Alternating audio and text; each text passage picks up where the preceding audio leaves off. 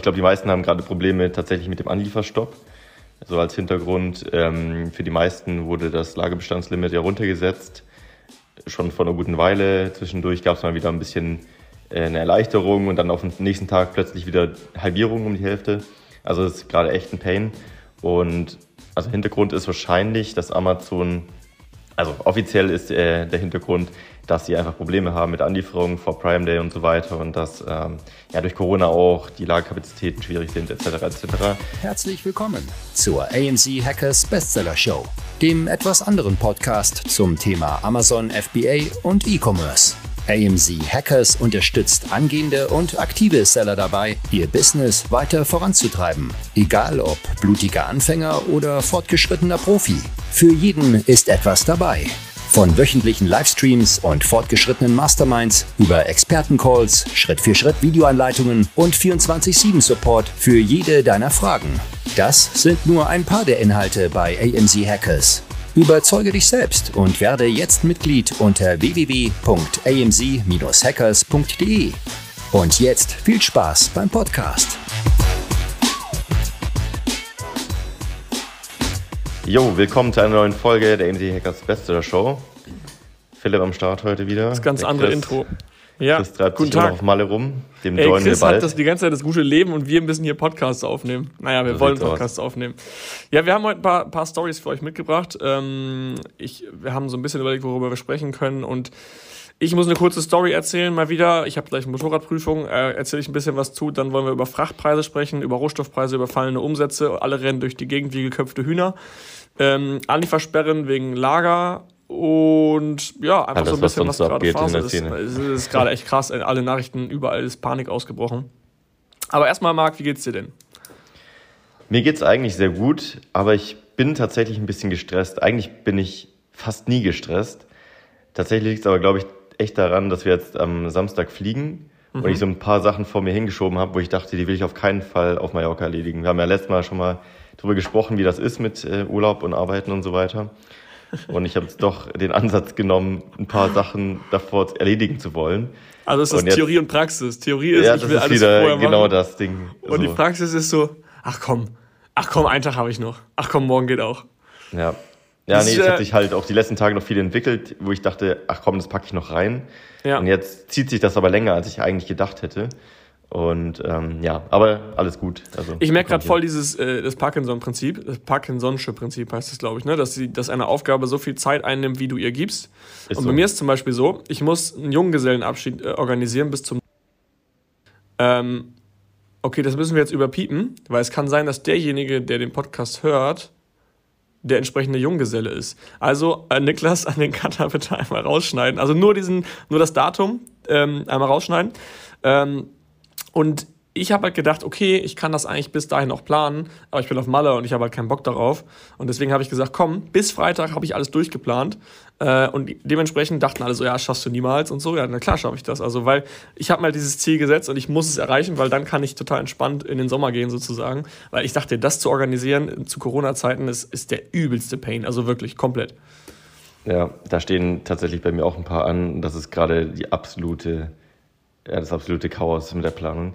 Musst Aber du das planen so, oder, oder wirst, bist du nur äh, dabei? Ich nehme diesmal nur teil, also ich habe schon mal einen organisiert. Mhm. Äh, es ist schon aufwendiger, als man denkt und muss ja, da einiges beachten. Vor allem zu Corona, ey. Und dann ist ja, ja halt jeder unterschiedliche Kostenvorstellungen, jeder will. Die einen wollen nur stumpf saufen, die anderen wollen wirklich coole Sachen machen und ähm, Sachen unternehmen und irgendwie einen geilen Tag haben. Und die, manche wollen dann so ganz klassische Sachen machen, so äh, Bauchladen und was auch immer man, also das verstehe ich halt nicht, aber ähm, es gibt ja verschiedene Interessen. Ja. Äh, ja. Also, falls du das hörst, äh, dann liebe Grüße gehen raus, freu dich auf den Tag, du wirst ähm, sehr überrascht. ja, ich habe noch äh, ähm, eine kleine Story. Erstmal habe ich gleich Motorradprüfung, das heißt, ich bin nervös. Ich bin richtig nervös. Vor allem Bist das Ding nervös? ist. Ja, safe. Ich weiß auch nicht warum ich habe das zu Jan auch schon gesagt, der ist halt voll entspannt, weil er auch gleich Prüfung, wir haben nacheinander direkt. Und ich denke mir so, ja, ich habe halt so viele scheiß Angewohnheiten. So, klar, beim Stoppschild anhalten geht schon noch, aber so bei jedem Hindernis blinken und irgendwie immer den Schulterblick in beide Richtungen. Ja, ich hab, ja, ja, genau. Also das, das, das muss ich noch ein bisschen lernen. Oder zum Beispiel ein Fußgänger kommt von ganz weitem und wenn du siehst, dass der so ungefähr über die Straße will und da ist ein Zebrastreifen, musst du halt anhalten. So in der Realität weißt du halt, der ist noch so Meilen weit entfernt, der weiß selber noch nicht, wo er hin will. Äh, ja, und das ist halt, finde ich, voll schwer einzuschätzen, aber naja, anyways. Ich habe noch eine viel geilere Story. Ich bin ja momentan irgendwie immer dabei, am Anfang der Podcasts eine kleine private Geschichte zu erzählen. Und zwar ähm, haben äh, habe ich eine WG in Münster und bei uns ist es ganz lustig, dass, ähm, ähm, also wir suchen gerade einen neuen, neuen Mitbewohner, was erstmal sehr schade ist, aber die Story dahinter ist lustig, weil mein einer Mitbewohner hat eine Anzeige geschaltet bei eBay Kleinanzeigen. Dann habe ich mir doch glatt mal einen Fake-Account erstellt, ne, äh, habe den Daniel Kemper genannt und habe dann Corny kontaktiert ähm, und habe halt mir, ich habe mir quasi bei Instagram jemanden rausgesucht, der eine French Bulldog hat, also eine, eine Art fiktive Person, habe der seinen Account durchstöbert und habe mir so ein paar Fotos von ihm gezogen. das eigentlich Was hat echt eine random Person? Bitte? Ja, es war eine random Person, komplett random. dann habe ich mir eine Geschichte dazu ausgedacht und halt einen Namen habe bei Corny geschrieben, so ja, ey, ähm, ähm, sind bei euch Haus, ich hätte Interesse an Zimmer, sind bei euch Haustiere erlaubt? Ich habe eine zwei Jahre alte äh, French Bulldog Hündin, sie ist super lieb. Ich bin 26 Jahre Eventmanager aus der Nähe von Münster. So, erstmal voll die coole Anfrage, nur mit einem Hund, ne? Corny schreibt uns in der WG so an, ja, Jungs, ein Hund, habt ihr da Bock drauf? Und ich, ich halt so direkt, weil ich ja weiß, ich habe es ja geschrieben, ich so, ja, klar, why not, ist doch cool, ein Hund. Äh, und dann, und mein anderer Mitbewohner war auch noch nicht abgeholt. Ja, und dann habe ich gedacht, okay, die Nachricht war noch nicht cringe genug. Hab dann erstmal gedacht, okay, aber ich habe ja noch Zeit dafür. Corny so, ja, alles klar, mh, hm, okay, mit dem Hund müssen wir mal schauen. Äh, erzähl mal ein bisschen was von dir. Wie, wie, wie stellst du dir das WG-Leben vor? Was geht so bei dir? Wie, ähm, ja, was machst du so? Wir wollen halt gucken, dass es passt. Kannst mir auch gerne eine Memo über WhatsApp schicken. Hier ist meine Nummer. Und jetzt fängt das Cringige an. Ich so, ja, okay, alles klar, ich, er kann gerne was über mich erzählen. Also ich habe dann aus dieser, aus von diesem Daniel Kemper halt geschrieben. Ist übrigens ein ausgedachter Name, es gibt diese Person nicht. Hab geschrieben, alles klar, WhatsApp kann ich dir leider nicht schicken, da ich kein Smartphone besitze. Ich kann dich gerne heute Abend anrufen. Eigentlich bin ich sehr viel am Arbeiten und verbringe Zeit mit meinen Partnern und Freunden. Wie ich mir das WG-Leben vorstelle, gute Frage. Also grundsätzlich bin ich ein offener Typ und mag es auch mal zusammen Zeit zu verbringen, also der ganze klassische Kram. Und dann was ihr vielleicht wissen solltet, ist, dass ich in einer polyamoren Beziehung lebe und mehrere Partner habe. In meiner jetzigen WG kann ich das nicht so ganz ausleben und wünsche mir von euch, dass ihr das akzeptiert und dass ihr das auch gut findet, beziehungsweise nichts dagegen habt. Ähm, sonst fühle ich mich nicht ganz wohl. Ansonsten koche ich gern, bla bla bla. Also wirklich ganz normale Anfrage, nur halt ähm, mehrere Dieser Partner, polyamoros. Der eine Teil ist so ein bisschen cringe irgendwie. Und das war so witzig, ne? Weil Corny schreibt dann wieder diesen Screenshot in die Gruppe und denkt so, Jungs, was ist das für eine Anfrage? Und ich die ganze Zeit so, hey, klingt doch ganz nett, ist doch in Ordnung, hast du jetzt Vorurteile oder was?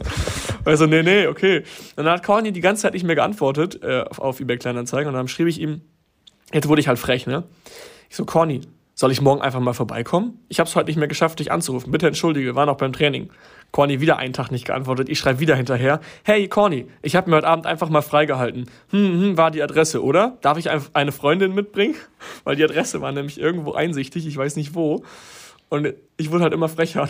Corny schreibt so in die Gruppe, bei uns in die WG-Gruppe. Ey, scheiße, ich weiß nicht, ich habe Angst, dass der heute Abend einfach vor der Tür steht. So, der ist voll creepy, der will die ganze Zeit kommen und Freunde mitbringen und fragt, was für ein Bier ich mag und sowas. Und vor allem, ich, Corny antwortet einfach nicht und er will trotzdem kommen. So, ja, und dann meinte Corny so, wie sage ich ihm jetzt charmant ab? Hat er ihm abgesagt, hat gesagt, ja, hey, für uns kommt leider ein Hund nicht in Frage. Ähm, und ich glaube, interessensmäßig passt es auch nicht so ganz, ist ein Bauchgefühl. Ähm, wir kennen dich zwar noch nicht richtig, aber ganz viel Erfolg bei deiner Suche und viel Spaß. Und dann wurde ich noch frecher und meinte so, hey Corny, danke. Ey, aber pass auf, ich komme einfach heute Abend vorbei und wir schnacken einfach mal. Ich, mit dem Hund finden wir sicherlich eine Lösung. Und wenn den, und von den Interessen, meinst du, wenn ich hier und wieder, wenn ich hin und wieder einen Dreier mit, hab mit zwei Mädels, dass euch das stört? Ich schlage vor, dass ich heute einfach um 19 Uhr komme. Passt das? Welches Bier trinkt ihr? Dann bringe ich was mit. Und Corny dann nochmal so, hey, hey, Daniel, Leute, das wird wirklich nichts. Um es konkreter auszudrücken, wir haben schon jemanden. Und dann habe ich, habe ich ihm geschrieben, ja, okay, alles klar, schade, dass mit, dass mit der Wohnung nichts wird, aber vielleicht können wir uns ja trotzdem mal privat treffen. Äh, ich habe ja deine Handynummer, ich melde mich heute Abend nochmal und komm dann vorbei, wir können ja zusammen Tretboot fahren gehen und sowas. Ich habe ihm dann die ganze Zeit Bilder geschickt. Boah, Corny, ich konnte nicht mehr. Der hat die ganze Zeit in die WG-Gruppe geschrieben, dass er Angst davor hat, dass wir irgendwelche, dass, dass der heute Abend einfach vor der Tür steht. Weil du denkst ja auch, dass der, das ist ja schon ein bisschen creepy, ne? Also Corny, Corny ja, Polyamoros hin oder her, das kann ja jeder sein, das ist ja kein Ding. Aber dass Corny absagt und der Typ schreibt so, hey, wieso sagst du denn jetzt ab? Ich komme einfach mal vorbei und wir lernen uns kennen. Ich weiß ja deine Adresse. Boah. Mhm. Oh, es war so herrlich, ne? Weißt du das inzwischen jetzt? Ja, es ist aufgeflogen, weil ähm, ich habe dieses, die Idee kam mir mega spontan. Eigentlich wollte ich ihm nur aus Joke schreiben, habe dann gesehen, ich kann meinen Namen ändern bei eBay Kleinanzeigen. Habe mir dann diese Story ausgedacht, so nach und nach, und alle waren abgeholt. Also wirklich, hier im Büro wussten alle Bescheid, äh, mein anderer Mitbewohner wusste Bescheid und, und der hat sich, der wird komplett hochgenommen von allen Seiten und hat die ganze Zeit diese Screenshots halt rumgeschickt. Er meint so, Jungs, was ist das für ein Typ? Was soll ich jetzt machen? Was soll ich sagen? Und so. Ja, auf jeden Fall eine Arbeitskollegin von ihm hat auf meinen Account draufgeklickt, auf diesen Daniel Kemper drauf und da stand dann mein richtiger Name. Und dann hat er quasi, quasi dadurch rausgefunden, mm. okay, hey, das ist, du wirst hier gerade hart geprankt, ey. Wie hat oh, er reagiert? Ey. Ja, er hat mich angerufen und war, war noch am Arbeiten und meinte so, hey Philipp, wir müssen ein ernstes Wörtchen reden. Und ich so, nein, scheiße. Und wir hatten es so geil vor, wir hatten es sogar komplett den Abend durchgeplant schon. Wir haben gesagt, abends um 19 Uhr, also als dieser Daniel Kemper eigentlich vorbeikommen wollte, obwohl wir gesagt haben, nein, komm nicht, du wirst es nicht, sorry wollte Daniel Kemper ja trotzdem vorbeikommen und wir hatten schon einen Kumpel arrangiert, der wirklich Nein. um 19 Uhr geklingelt hätte und ich wäre durchs Haus gerannt in der Wohnung und hätte gesagt, scheiße, der Typ ist da, der Typ ist da. und ich hätte gesagt, Conny, du musst das jetzt regeln, du musst jetzt hier die Tür aufmachen, das ist nicht mein Problem. Und dann wäre es halt ein Kumpel von uns gewesen mit einer Flasche Bier und dann hätten wir es quasi damit aufgelöst. Das wäre so geil gewesen. Ne? Das wäre nice gewesen. Naja, letztendlich sind wir, sind wir, bin ich durch so einen scheiß Flüchtigkeitsfehler aufgeflogen und ich, ich krieg's halt so hart zurück, ne? Also ich glaube, die Retourkutsche kommt auf jeden Fall irgendwann. Ich weiß nicht wann, aber das ist, ich lebe jetzt halt ganz gefährlich, das ist das Problem. naja. Ja. Okay, das ist wieder eine Off-Topic-Geschichte. Äh, nächstes, nächste Woche kann ich vielleicht die Off-Topic-Geschichte meiner Prüfung erzählen. Vielleicht passiert ja was Lustiges gleich. Aber dann wollen wir jetzt mal zum Thema kommen, eigentlich, oder? Es wird nicht langweilig, ja. Ähm, Frachtpreise, Rohstoffpreise, fallende Umsätze, Anliefersperre. Womit willst du anfangen? Ja, ähm, mir eigentlich egal. Fangen wir vielleicht mal mit äh, der größten Sache an. Ich glaube, die meisten haben gerade Probleme tatsächlich mit dem Anlieferstopp. Mhm. So als Hintergrund, ähm, für die meisten wurde das Lagerbestandslimit ja runtergesetzt. Schon vor einer guten Weile. Zwischendurch gab es mal wieder ein bisschen äh, eine Erleichterung und dann auf den nächsten Tag plötzlich wieder Halbierung um die Hälfte. Also es ist gerade echt ein Pain. Und also Hintergrund ist wahrscheinlich, dass Amazon, also offiziell ist äh, der Hintergrund, dass sie einfach Probleme haben mit Anlieferungen vor Prime Day und so weiter und dass ähm, ja durch Corona auch die Lagerkapazitäten schwierig sind etc. etc. Ähm, ich glaube aber eher, dass Amazon einfach versucht, die Händler zu erziehen, äh, schnellere Turnover äh, zu erreichen, also spontaner einzusenden und maximal so 30 Tage Lager zu haben. Obwohl sie neue Lager bauen, hat Amazon natürlich ein Interesse daran, weil die Lagerkosten, da verdienen sie jetzt nicht das große Geld damit, dass da nicht so viel rumliegt. Ähm, dementsprechend, glaube ich, ist das eher der Grund oder vielleicht auch die Margenerhöhung, wer weiß. Mhm. Ähm, aber ja, das ist gerade ein großes Problem und ähm, es gibt so ein paar Hacks, die man nutzen kann, um da ein bisschen was wieder freizuschaufeln, aber das ist jetzt ehrlich gesagt auch nicht die Welt. Da hatten wir auch schon in der Community darüber gesprochen, was man machen kann. Ähm, wie sieht's denn bei dir aus gerade? Wie ist so dein Stand? Ja, erstmal, erstmal noch kurz will ich dazu noch was sagen. Ich finde es halt so, so paradox. Ähm, ich weiß noch, kurz bevor diese Anliefersperre kam, war in aller Munde, dass Amazon ewig braucht, um einzubuchen und ständig äh, Ware verloren geht. Das heißt also, bis eine Ware eingebucht wurde, nachdem sie angekommen ist, hat es zwei Wochen gedauert. Und ich finde das so krass paradox, dass die auf der einen Seite zwei Wochen brauchen, um Ware einzulagern, um, um, bis sie verkaufbar ist. Auf der anderen Seite aber sagen, du sollst nur Ware im Lager haben von zwei bis vier Wochen. Wie soll ich denn hochfrequentiert quasi Ware einsenden, wenn Amazon nicht mal zuverlässig einbucht? Das, das wird wahrscheinlich das gleiche Problem sein, dass sie überfordert waren und dementsprechend gesagt haben, okay, wir müssen jetzt einen Stopp machen, dass nicht mehr so viel reinkommt, dass wir auch schnellere Einlagezeiten garantieren ja, können. Ja, okay, oder? das kann sein. Das kann sein, dass es als Lösung des Problems ist. Aber für mich ist halt so, ich habe kein Ding damit, eine höhere Frequenz einzubauen. Das ist ja nur eine Prozessänderung bei uns intern, dass du nicht mehr alle zwei Wochen was einschickst, sondern irgendwie, keine Ahnung, äh, zweimal die Woche oder einmal die Woche. Das ist ja kein Problem. Aber dann will ich auch, dass es zuverlässig und schnell eingebucht wird, weil sonst ist die Out-of-Stock-Gefahr. Die Fallhöhe ist ja, es gibt ja keine Fallhöhe mehr. Du bist ja schon ganz unten mit dem Stock. Und sobald dann eine Woche mal nicht eingebucht wird, bist du ja schon out of stock. Mhm. Ja, das ist so das diese Abwehrspirale. Amazon ist überfordert, weil sie überfordert sind, senden alle mehr und früher ein und deswegen sind sie Stimmt. noch überforderter. Ja, okay. Und deswegen, da mussten sie wahrscheinlich diese Bremse reinhauen. Also das könnte der Grund sein. Ja. Ja, okay, dass sie dann so gesagt haben, okay, weniger Lager oder sendet mal alle jetzt nicht ein, wir müssen erstmal alles aufarbeiten hier.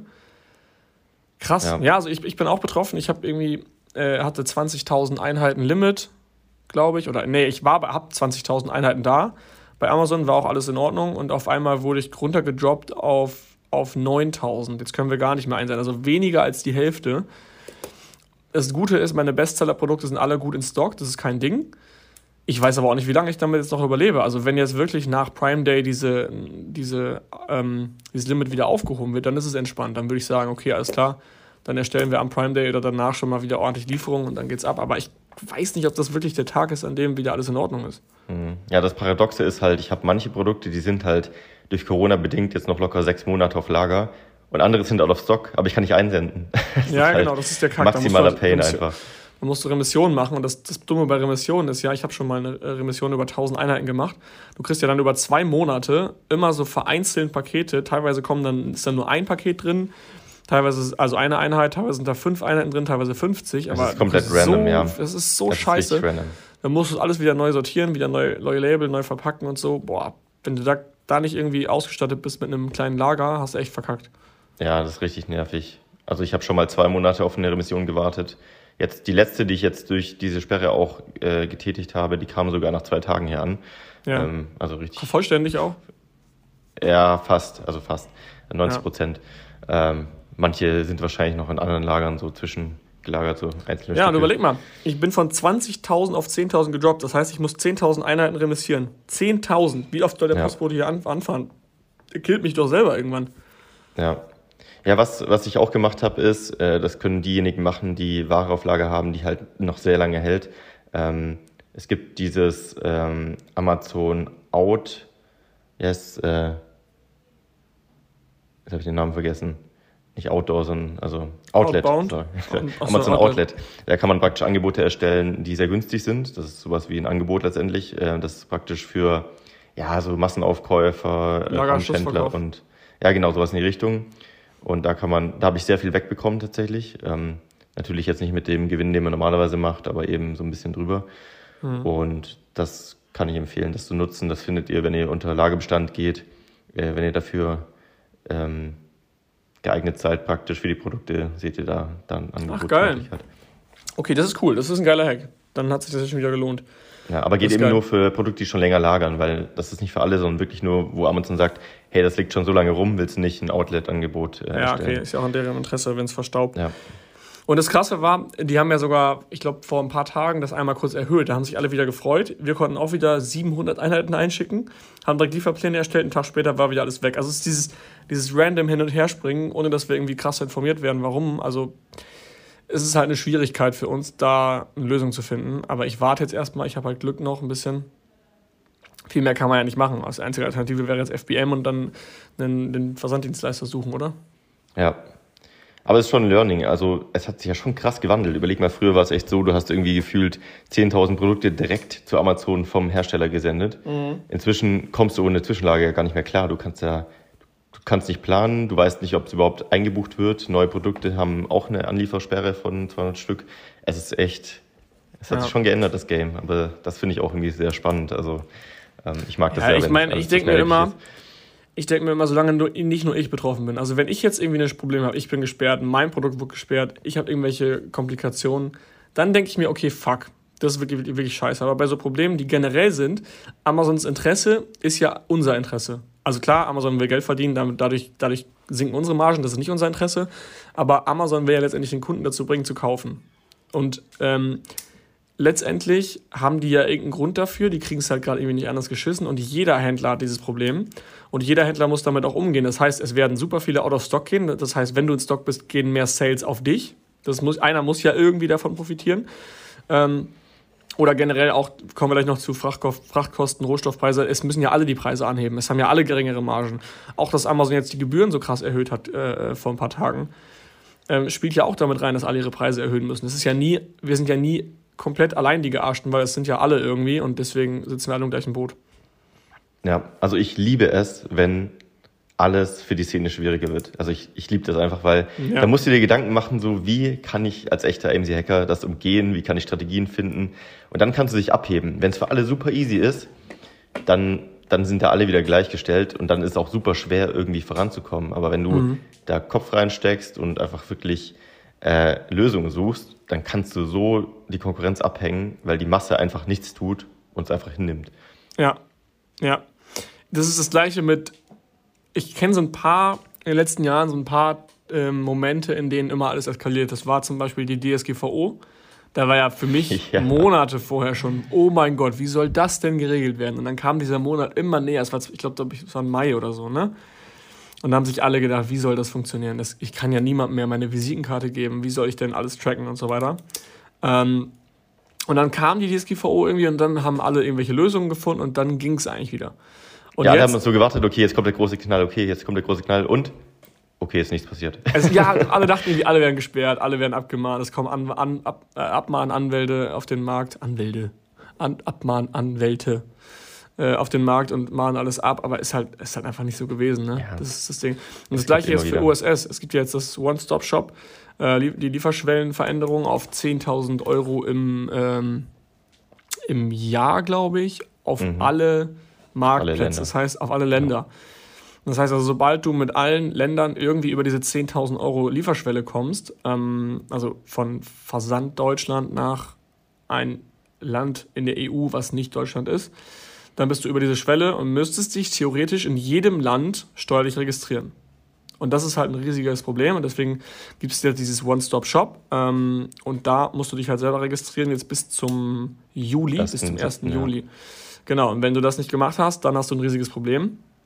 Und auch hier wieder Webinare aus allen Ecken, E-Mails aus allen Ecken, Videos aus allen Ecken. Jeder hat irgendwie Panik, was muss ich tun? Und letztendlich sind das, glaube ich, so vier, fünf Schritte, ähm, die man machen muss. Ich glaube, ich kann die mal eben. Pass auf, ich suche die mal eben raus. Ich habe nämlich sogar letztens die Schritte einmal zusammengefasst. Ich glaube, du musst, du hast mir auch geschickt, ähm, dann gehst du auf Elster, registrierst dich, dann bekommst du einen Code, den gibst du dann ein. Dann musst du bei Amazon noch umstellen. Ja, warte. Step, habe ich das Step genannt? Ich glaube, ich gucke gerade ja. bei. Ja, hier, pass auf, ich hab's. Also. Also wichtig zu verstehen ist auch noch, also unser Steuerberater hat gesagt, das können die nicht leider für uns machen. Man muss sich selber registrieren.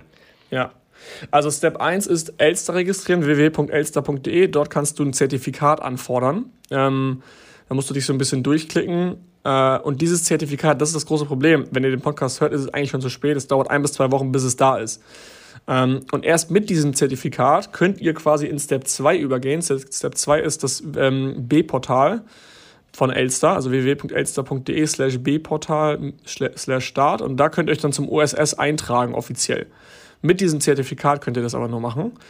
Ähm, genau, der nächste Schritt wäre dann die OSS-Umstellung im Seller Central. Da muss man das auch nochmal umstellen. Der Schritt danach wäre die Umsatzsteuer-ID für Österreich rauszunehmen ab dem 1.7., weil ihr falls die nicht mehr habt. benötigt, falls ihr eine habt, genau. Und das gleiche auch für Österreich, wenn ihr, ähm, müsst ihr euch auch dann deregistrieren in Österreich, da müsst ihr aber, glaube ich, warten bis zum nächsten Jahresabschluss, also bis Anfang nächsten Jahres, weil ihr quasi dieses Jahr noch abschließen müsst. Ähm, ja, genau. Und ich glaube, falls ihr EasyBill nutzt oder irgendein Rechnungsprogramm, glaube ich, denen noch angeben, welches Land das OSS-Land ist. Also bei uns ist das OSS-Land ja Deutschland, ähm, sodass die quasi das entsprechend berechnen können. Und was war noch? Ich glaube, das war's, ah? Das waren alle ja, Schritte. müsste das Wichtigste mal sein. Hauptsache, ihr ah. habt mal die Registrierung durch, das ist schon mal der wichtigste Schritt. Ja, hast du denn dieses Zertifikat schon angefordert? Ja, aber noch nicht bekommen. Das kommt ja per Post, glaube ich. Ja, aber hast du irgendeine Bestätigung bekommen? Eine E-Mail, von wegen ist es unterwegs oder so? Nö. Gar ich habe so voll das Gefühl von wegen, ich, ich warte gerade einfach nur und weiß mhm. ja gar nicht, was ich machen soll. Also ist das jetzt alles Ja, und ich habe auch Angst, dass es mit äh, Kaya noch verzögerter kommt und so ja, weiter. Ja, und dass das, das dann gar nicht irgendwie, dass ich den Code gar nicht sehen kann, dann muss ich es anfordern, das, dann bin oh, ich irgendwie auf Malle oder so. also ja, das wird noch spannend. Ja, das habe ich auch. Also wir haben halt Kaya, das ist so ein digitales Postfach, da geht die Post hin. Wir kriegen die nicht äh, selber in unseren Briefkasten, sondern halt direkt digital. Äh, ist ein super cooles Programm, kann ich auch jedem empfehlen. Aber Kleiner, kleines Problem an der Stelle. Briefe dauern ungefähr fünf Tage länger, bis sie, bis sie bei euch sind, weil die erst bei Kaya eingehen müssen und dann müssen die eingescannt werden und euch zur Verfügung gestellt werden. Und das dauert in der Regel fünf Tage. Ist auch wenn du, wenn du unterwegs bist, du bist auf Reisen oder was auch immer, meistens kein Problem. Es ist ja scheißegal, ob du jetzt einen Steuerbrief fünf Tage später bekommst oder nicht. Also in, den, in den meisten 99 Prozent der Fällen. Was halt blöd ist, wenn du Briefe bekommst, wo zum Beispiel eine Karte drin ist, also Kreditkarte, Bankkarte, was auch immer, oder ein PIN-Code, den du freirubbeln musst, weil du kriegst es ja nur digital. Und dann kannst du dir von Kaya nämlich, wenn du es brauchst, einfach eine Anforderung senden und dann kriegst du die Briefe nach Hause geschickt mit einem DHL-Paket. Und da sind die dann alle drin und das verlierst du auch noch mal ein paar Tage. Also grundsätzlich ist es geil, ist natürlich jetzt scheiß Werbung, die ich hier mache, weil das für, für das OSS eigentlich mega beschissen ist jetzt. Ja. Naja, letztendlich, das, das Verrückte ist ja bei diesen neuen Sachen wie OSS und so, da kommen krasse Veränderungen, aber bis kurz vor knapp wissen nicht mal die, die es initiiert haben, was so richtig abgeht und was dann passiert. Das, es wiederholt sich ja immer wieder. Also damals waren die Cookies, Cookies-Richtlinien, dann war es DSGVO, ähm, dann kam jetzt neulich dieses neue iOS-Update raus und jetzt kommt OSS und so und alle haben immer mhm. diese Riesenpanik und am Ende ist alles wieder cool. Also es gab ja nichts, wo jeder mal gesagt hat, das hat alles kaputt gemacht oder so oder das war so voll der Pain und hat alle umgeworfen. Ja. Wie stehst du so zum Thema, äh, ist jetzt auch wieder ein bisschen off-topping, bei dem neuen iOS, dieses Tracking, machst du es an oder aus? Ähm, ich habe ehrlich gesagt gar nichts gemacht. Ich bin mir gar nicht sicher, ob ich es überhaupt schon auf der neuesten Version habe, weil ich habe noch nie was davon gesehen. Ah, okay. Normalerweise kriegst du eine Push-Up-Nachricht und kannst dich dann ja, entscheiden. Ich habe wahrscheinlich meinen iOS noch gar nicht abgedatet.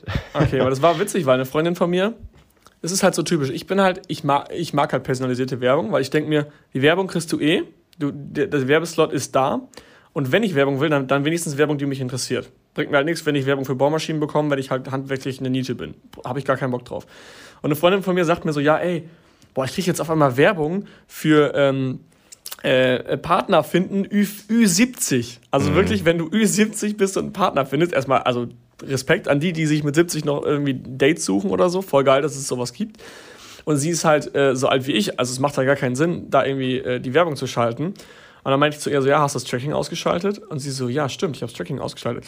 Und alle haben halt Angst eigentlich davor, dass, dass, dass die ähm, äh, Social Media Netzwerke Daten sammeln, dass die von dir irgendwelche Daten ja. sammeln. Aber macht doch Sinn, die haben doch, die haben doch auch nicht Bock, deine privaten Nachrichten zu lesen. Die sind ja alles, ist ja alles verschlüsselt und anonymisiert.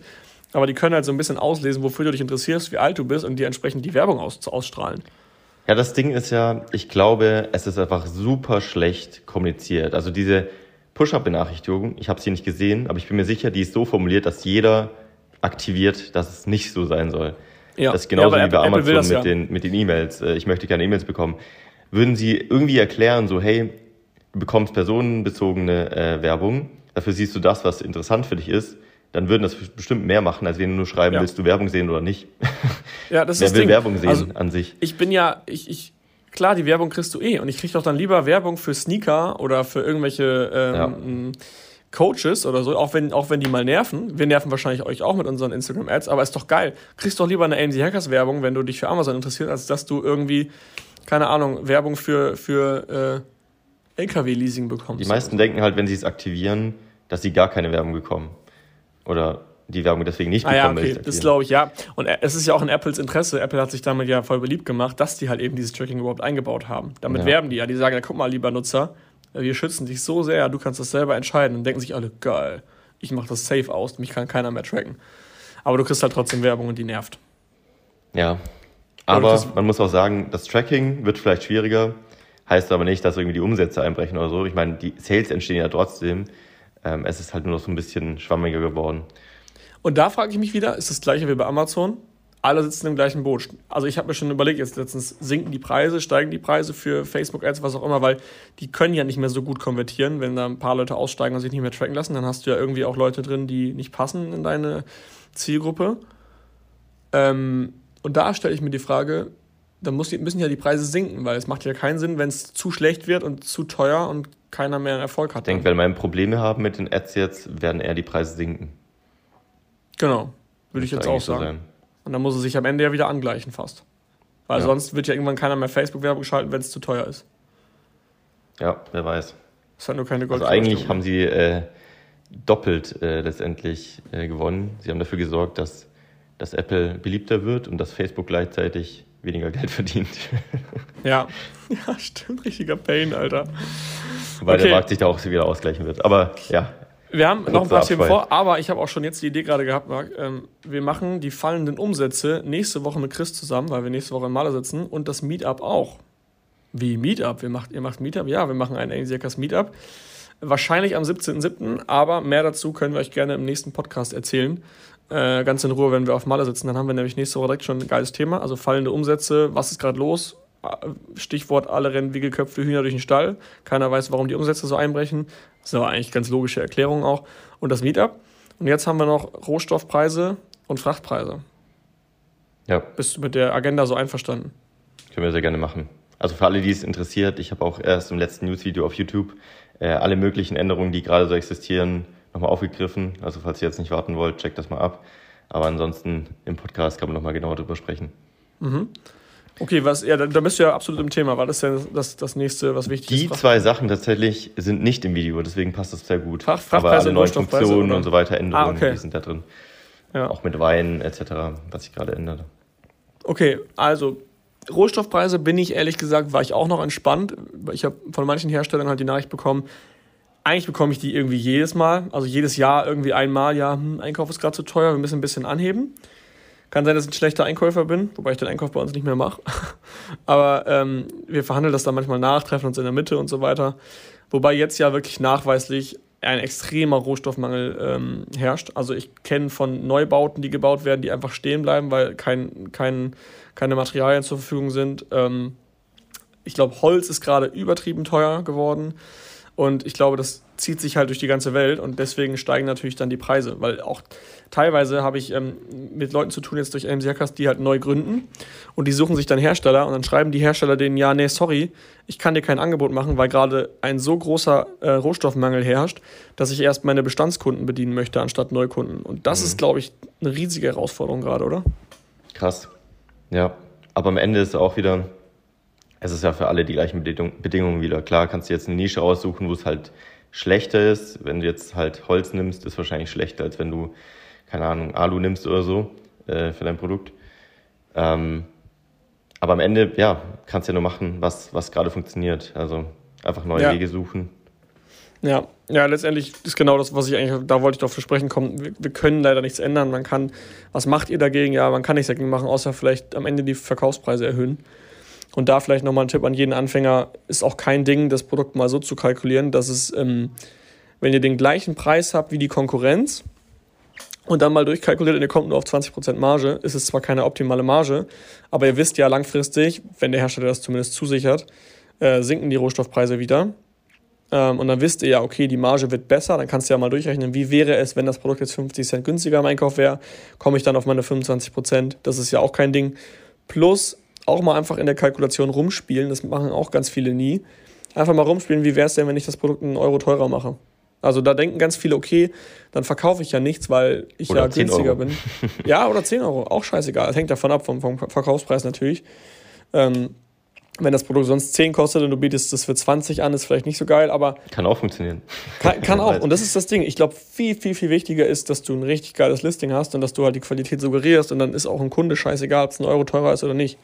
Ihr müsst halt immer durch die Kundenbrille gucken. Und wenn ihr so ein crispy Listing habt mit geilen Fotos und extrem guten Kundensupport und was auch immer, dann juckt es doch keinen, da einen Euro mehr zu zahlen. Der Preis spiegelt ja im Kundenbild schon ein Qualitätsverständnis mit. Also in dem ja. Sinne, wenn ein Kunde ein Produkt kaufen will, wo er weiß, ich möchte sehr gute Qualität, wird er vielleicht sogar eher das 20-Euro-Produkt kaufen, anstatt das 10-Euro-Produkt. Aber das kommt halt voll auf die Nische an.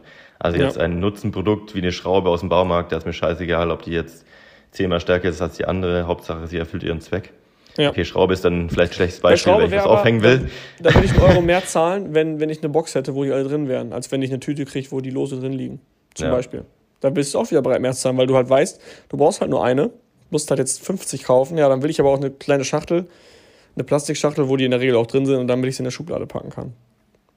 So, Problem gelöst. Da kannst du sogar 2 Euro mehr verlangen. Also anstatt, also anstatt 14 Euro, 16 Euro oder so. Wo ist ein bisschen teuer für 50 Nägel oder Schrauben. Ihr wisst, was ich meine. Also ähm, einfach mal so kalkulieren, wenn die Marge jetzt nicht 100% ist, also 100%ig, wenn die nicht ungefähr bei 25% ist, dann äh, einfach mal gucken, okay, wohin kann denn der Rohstoffpreis gehen in den nächsten Wochen? Einfach mal die Hersteller offiz äh, offiziell fragen, was ist denn dein reguläres Angebot, wenn jetzt die Rohstoffpreise nicht gestiegen wären? Das heißt, vielleicht ein Agreement finden, hey, in einem Jahr, wenn es besser ist, oder in einem halben Jahr können wir die Preise wieder senken.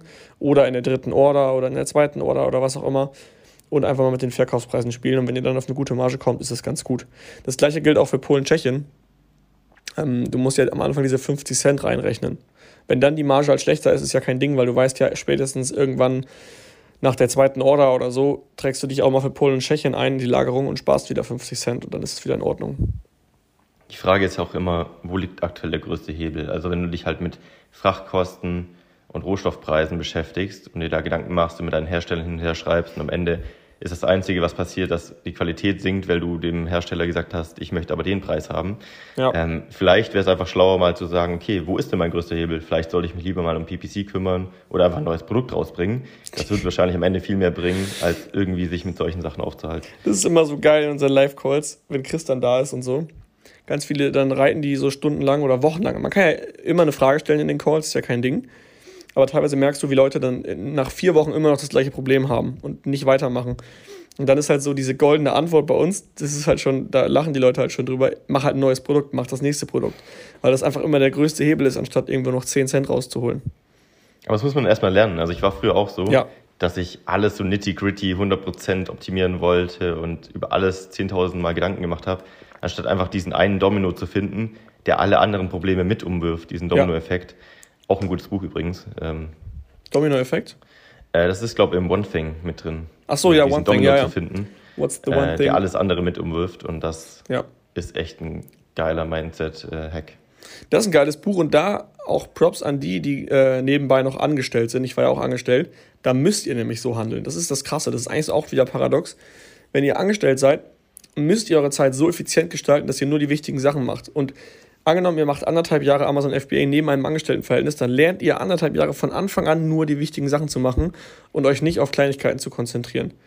Und da sehe ich so ein bisschen die Gefahr bei Leuten, die gerade viel zu viel Zeit haben, weil sie in Kurzarbeit sind oder gar nicht arbeiten müssen, die fokussieren sich halt zu krass auf Kleinigkeiten und sorgen sich dann zu sehr und machen vielleicht äh, sich tausendmal Gedanken und kommen halt gar nicht zum Ende.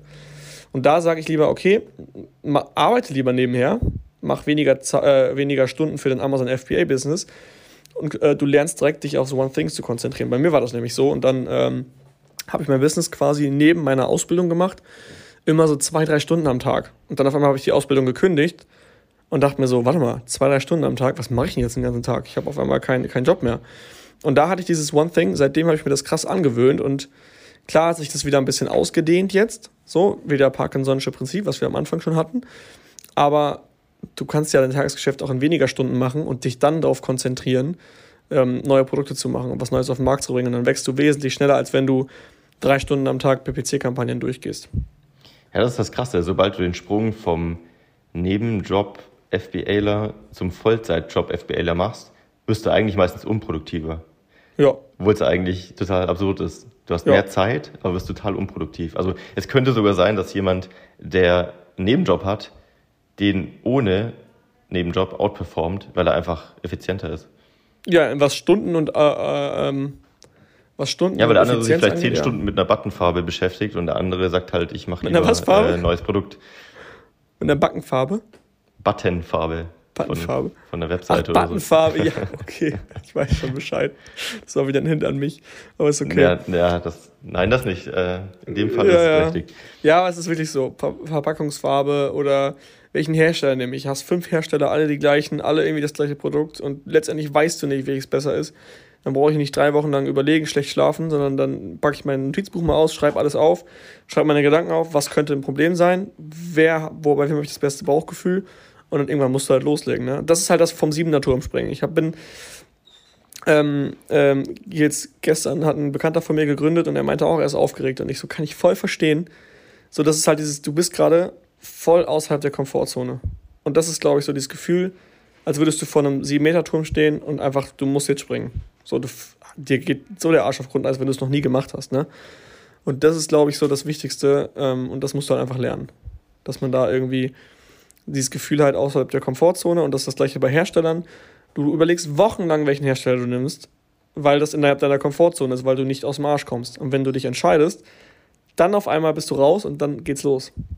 Und das Verrückte ist, alles, was dich außerhalb deiner Komfortzone bringt, macht dich eigentlich glücklich und alles, was, was innerhalb so deiner Komfortzone ist, ist macht dich so? unglücklich. Also total konträr. Ich habe da neulich auch wieder drüber nachgedacht, so, es eigentlich, es gibt auch so einen YouTube-Channel, der heißt, glaube ich, irgendwie Seek Discomfort oder so. Die ja. machen nur Sachen, aus der Komfortzone rauszugehen. Und das ist ja das, wo du dich total lebendig fühlst und geil fühlst. Wenn du die Herstellerbestellung getätigt hast, das ist das, wo du dann äh, Hormone ausschüttest. Nicht ja. das vier Wochen rumchillen und Komfortzonen sein, da ja. fühlst du dich nicht gut. Ja, das ist schon das absurd ist so irgendwie. Aber das ist, das ist ja eigentlich das, was der Körper will. Also mal rein historisch gesehen will der Körper ja oder der Mensch ja einfach in seiner Höhle bleiben, weil er, du bist ja ernährt, du hast genug Nahrung, du kannst dich fortpflanzen, was auch immer. Warum solltest du jetzt aus deiner Höhle gehen und irgendwie ein Business aufbauen, wenn du dabei auch noch draufgehen kannst? Also kannst du ja faktisch nicht, aber das ist ja so das, was in uns drin ist und im Unterbewusstsein. Ja. Warum sollte ich denn dann aus der Komfortzone gehen? Und dann halt dieses, dieses Momentum zu spüren, wenn es halt klappt, das ist halt, glaube ich, genau das. Und dann erweitert sich ja die Komfortzone. Die Komfortzone ist ja letztendlich einfach nur ein kleiner Kreis. Und wenn du da einmal rausgehst, vergrößert sich dieser Kreis ja nur. Für jeden, der eine Herstellerbestellung, Herstellerbestellung dann getätigt hat und aus der Komfortzone rausgegangen ist, beim zweiten Mal ist schon wieder so noch eine kleine Anspannung und beim dritten Mal ist dann wieder Komfortzone. Weil ist einfach ein ja. Stück größer geworden. Okay. Sehr gut. Rohstoffpreise, jetzt kommen Frachtpreise. Aber da kann ich eigentlich auch nicht viel zu sagen. Das ist eigentlich das gleiche in Grün, sozusagen. Ich, ja, ich habe das Einzige, was ich gemacht habe, einmal kurz, als mein Spediteur mir dann den horrenden Preis da gesagt hat, habe ich nur gesagt, okay. Dann habe ich, weil normalerweise frage ich selten Preise an bei einem anderen, aber mache ich immer mal wieder, um zu gucken, ob der noch im Markt, ob der noch im Rennen ist von, von den Preisen. Und wenn ich halt dann so einen Preis kriege, wo ich mir denke, okay, ist schon krass teuer, dann gucke ich einmal kurz bei der Konkurrenz. Okay, bietet mir das sogar noch teurer an teilweise oder genauso teuer, dann ist alles normal, dann ist das einfach gerade so, kann ich nichts dran ändern. Im Zweifel geringere Marge einstecken und äh, Augen zu und durch oder halt eben Preis erhöhen. Ja. Das einfach machen, alles, was, was man machen kann und wenn man es nicht ändern kann, weitermachen. Ja. Safe ist auch wieder die Komfortzone verlassen. Und das ist das Ding, Preise erhöhen macht manchmal schon Sinn. Also ich merke das immer, wenn ich out of stock gehe mit irgendeinem Produkt, dann ähm, erhöhe ich manchmal einfach den Preis um einen Euro, um halt die äh, Sales zu reduzieren. Aber ja, falsch gedacht. Teilweise bleiben die Sales so oder gehen sogar höher, weil dein Produkt halt mit einem höheren Preis mehr Sinn macht im Markt, weil du zum Beispiel fünf Sterne hast und die anderen haben alle viereinhalb oder vier und du bist genauso teuer und hast fünf Sterne, machst wahrscheinlich genauso viel Sales. Wenn du aber ein, zwei Euro teurer bist und hast fünf Sterne, dann sieht der Kunde ja direkt eine Verbindung. Er sieht die Verbindung von, okay, das Produkt ist ein, zwei Euro teurer als die Konkurrenz, hat aber auch fünf Sterne, alles klar, das Produkt äh, äh, hat einen Nutzen für mich, es löst ein Problem, wahrscheinlich besser als alle anderen und ein, zwei Euro jucken mich jetzt nicht. Also ich will das Problem beseitigt bekommen, ich bestelle dich. Dadurch gehen die Sales teilweise sogar nach oben, wenn du die Preise anhebst. Das ist so lustig, dass die meisten erst feststellen, dass sie mit höheren Preisen besser verkaufen, wenn sie versuchen, ein Out-of-Stock-Szenario zu verhindern. Ja. immer. Bei mir immer. Bis ich es irgendwann gelernt habe und deswegen sage ich halt zu jedem, der kalkuliert seine Erstbestellung, kalkulier mal auf dem Konkurrenzpreis aber ich sag dir ganz ehrlich, äh, kannst auch später den Preis erhöhen. Das ist gar kein Problem. Was ein Problem ist, wenn du den Preis von Anfang an höher einplanst und dann eine Marge hast, die nur okay ist. Dann ist scheiße, weil dann hast du nämlich keine Luft mehr nach unten, falls dann diese Strategie doch nicht funktioniert. Ja, das wäre nicht so gut. So, was haben wir jetzt hier? 41 Minuten. Wir haben über Cornys äh, Wohnzimmer-Story gesprochen. Ich habe gleich meine Motorradprüfung. Wir haben über Rohstoffpreise gesprochen, Frachtpreise, ähm, Anliefersperren. Genau, ansonsten machen wir nächste Woche dann einfach, würde ich sagen, die fallenden Umsätze, was gerade los ist, warum ja. äh, alles so schlecht läuft. Vielleicht eine Mallorca-Story mit einbauen. Vielleicht eine Mallorca-Story. Und das Meetup, also an alle, die, die AMC Hackers Mitglieder sind und uns verfolgen hier, schreibt euch schon mal den 17.07. auf ähm, und blockt euch den, weil da haben wir Bock, was Geiles mit euch zu starten. Und was, das erfahrt ihr bestimmt noch. Genau alles weitere in der Und Community. wo? In der Mitte von Deutschland irgendwo. Ja. Alles El klar. Klassiko. El, El Classico, ja, stimmt. El Classico. Ich laufe übrigens heute den ganzen Tag mit Flipflops rum. Das ist immer so richtig das Urlaubsgefühl. Oder Geil. auch einfach nur Sommergefühl, wenn du die ganze Zeit Flop-Flop hörst. Das ist eine aber gute Idee. Werde ich direkt einführen jetzt. Aber gleich muss ich aufs Motorrad, dann darf ich das nicht. Ohne Scheiß, ich werde gleich so sterben. Wir haben einfach 30 Grad und strahlender Sonnenschein. Und du musst ja bei der Motorradfahrprüfung so, so, so Sonderaufgaben machen, so zum Beispiel mit 5 km/h Slalom fahren. Mhm. Das ist so schnell, wie du läufst. Und dann stehst du da mit dieser übel heißen Maschine, hast eine lange Hose an, äh, fette Stiefel, Handschuhe und eine Jacke. Äh, und dann müssen die da irgendwie einen Parcours aufbauen und du stehst da in der prallen Hitze und wartest, bis sie diesen Slalom-Parcours aufgebaut haben. Ey, ich werde sterben. Ja, krass das ist auch so eine Sache, die mich beim Motorradfahren ein bisschen stören würde, immer dieses komplette Outfit. Würdest ja. du das tragen? Oder, also, Hängt davon ab. Also in Deutschland ja, würde ich halt schon lange Jeans tragen. Es gibt so geile Motorradjeans. Also die sieht aus wie eine normale Jeans, mhm. ist halt aber ein reißfester Stoff. Dann kannst du eine chillige Lederjacke tragen, sieht auch cool aus. Äh, und Handschuhe, ja, kommt drauf an. Also, ich habe mit vielen Motorradfahrern gesprochen, die meinten halt so, ja, wenn, wenn ich mal ins Gym fahre oder ins Büro, dann mache ich das nicht immer. Oder mal zum, zum, keine Ahnung, Kicken oder so innerhalb der Stadt. Aber sobald ich irgendwie weiterfahre, dann ziehe ich mich fett an. Ist natürlich eine rational dumme Entscheidung, weil dir kann halt genau so was passieren, wenn du lange fährst, als wenn du kurz fährst, weil die Zeit dafür fährst du tendenziell ja, schneller bei weiten Strecken. Das ist, glaube ich, das Ding. Du fährst tendenziell schneller, du groovst dich irgendwann ein, du fährst riskanter vielleicht auch, weil du warm geworden bist, kann ich mir vorstellen. Ähm, und ich glaube, da sich einzupacken, macht halt schon mehr Sinn. Und klar, Motorradfahrer im, im, im, richtigen Sommer, so wie jetzt, natürlich nicht so geil. Aber hier in Deutschland solltest du schon dich immer so ein bisschen kleiden. Ja, und das ist das Ding, wenn du auf Bali bist, da denke ich mir so, ja, boah, da ziehst du dich ja auch nicht voll an, da fährst du in Tanktop mhm. teilweise, ne? Aber da fährst du auch nicht mit 150 über. Erstmal das. Und zweitens, was ich mir denke, ich weiß aber auch nicht, ob es stimmt, da kennst du das halt als Autofahrer oder als kleiner LKW. Erstmal gibt es da keine großen LKWs. Und als kleiner Trucker oder Autofahrer weißt du, es sind überall Motorräder und Rollerfahrer. Mhm. Überall. Du hast die ganze Zeit überall Motorräder und Roller. Und hier in Deutschland bist du als Rollerfahrer oder Motorradfahrer eher so ein bisschen was Besonderes. Und die Leute sind nicht so darauf eingegroovt. Wenn die in eine Straße einbiegen und da kommt von links ein Motorradfahrer, dann sind die nicht so eingegroovt, damit umzugehen, glaube ich. Aber wahrscheinlich ist, sagt die Statistik der Verkehrstoten mhm. was ganz anderes. Das ist meine Vermutung. Naja, anyway, ich berichte nächste Woche äh, ganz transparent, was mit mir passiert ist. Und ähm, ja, würde ich sagen, Marc, wir sehen uns übermorgen am Flughafen. Yes, wird Zeit. Und alle Zuhörer, ich hoffe, ihr habt auch Urlaub. Vielleicht könnt ihr ja auch irgendwo hinfliegen. Wenn nicht, dann ist ja Wetter, das Wetter in Deutschland auch ganz entspannt. Sehr geil. In diesem Sinne, wir sehen Super. uns das nächste Mal. Wir sehen uns das nächste Mal. Hauen Sie rein. Tschüss. Tschüss. Herzlichen Dank fürs Zuhören. Auch du hast Lust, der Community beizutreten? In der Gold Community lernst du als blutiger Anfänger mit den richtigen Anleitungen und QA-Calls auf Amazon erfolgreich und profitabel Fuß zu fassen. Verkaufst du jedoch schon erfolgreich auf Amazon, kannst du dich in der Platin Mastermind perfekt mit Gleichgesinnten austauschen und dich über fortgeschrittene Themen wie Automatisierung und Skalierung unterhalten. Trage dich jetzt auf die Warteliste ein und nach einer kurzen Wartezeit wird dich jemand aus unserem Team anrufen und dir entsprechend deines aktuellen Stands die richtige Community empfehlen. Dabei ist es wirklich völlig egal, ob du noch nicht verkaufst oder schon 100.000 Euro Umsatz pro Monat machst. Also, worauf wartest du noch? www.amc-hackers.de